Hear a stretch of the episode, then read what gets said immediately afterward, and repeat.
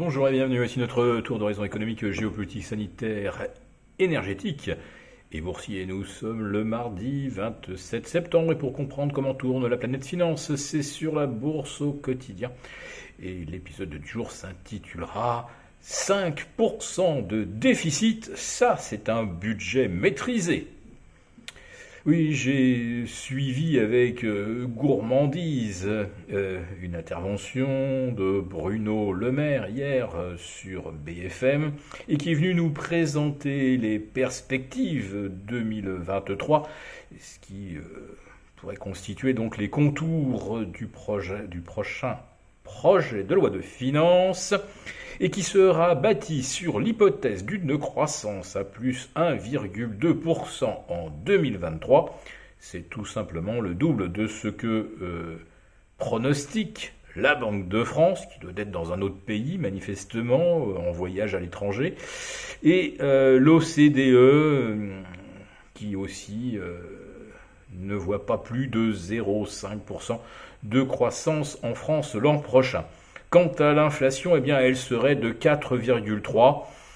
Bon, là, il n'y a pas grand-chose à, redire. Si c'est 4, ça sera très bien. Si c'est 5, on ne se sera pas trompé de beaucoup. Non, euh, là où le bas blesse, c'est au niveau des déficits, puisque M. le maire nous annonce euh, un déficit budgétaire de 5%.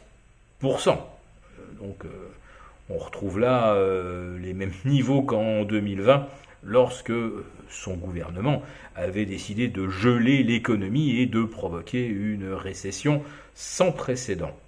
Oui, 5% de déficit parce qu'il faudra euh, supporter euh, le bouclier tarifaire euh, qui lui nous coûtera donc 45 milliards d'euros donc pour stabiliser les prix de l'électricité et probablement euh, des carburants.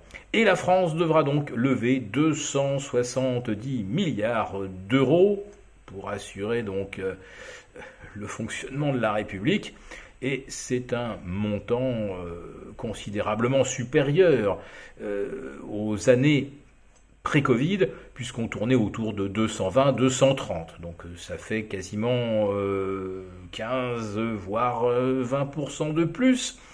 Et qu'il va falloir émettre au moment où les taux sont au plus haut, puisque nos OAT affichent désormais un rendement de 2,75%.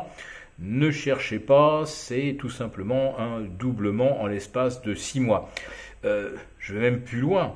Au début du mois de mars, la France était encore payée pour emprunter quand on regardait du côté du 2 ans.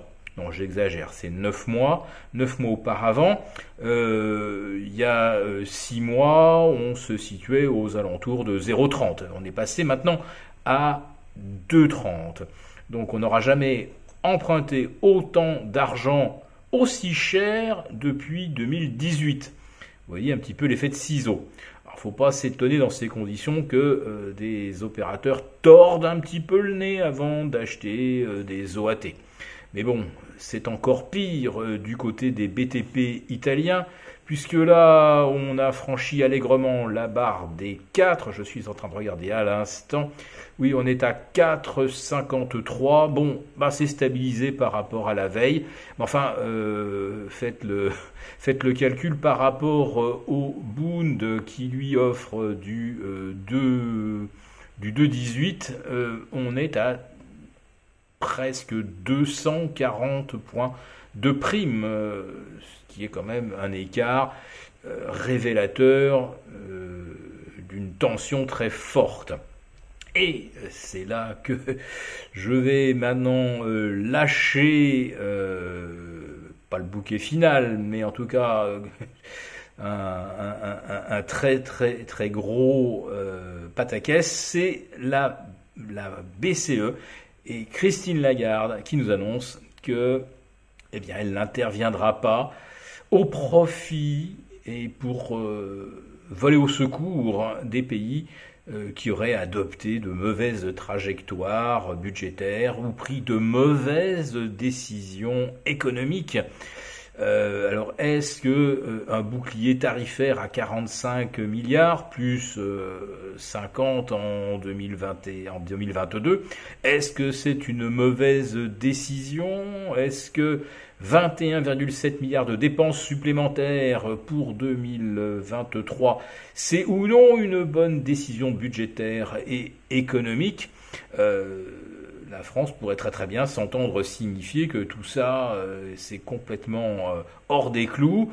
Euh, L'Allemagne ne dégage plus d'excédent, mais au moins elle ne fait pas de déficit.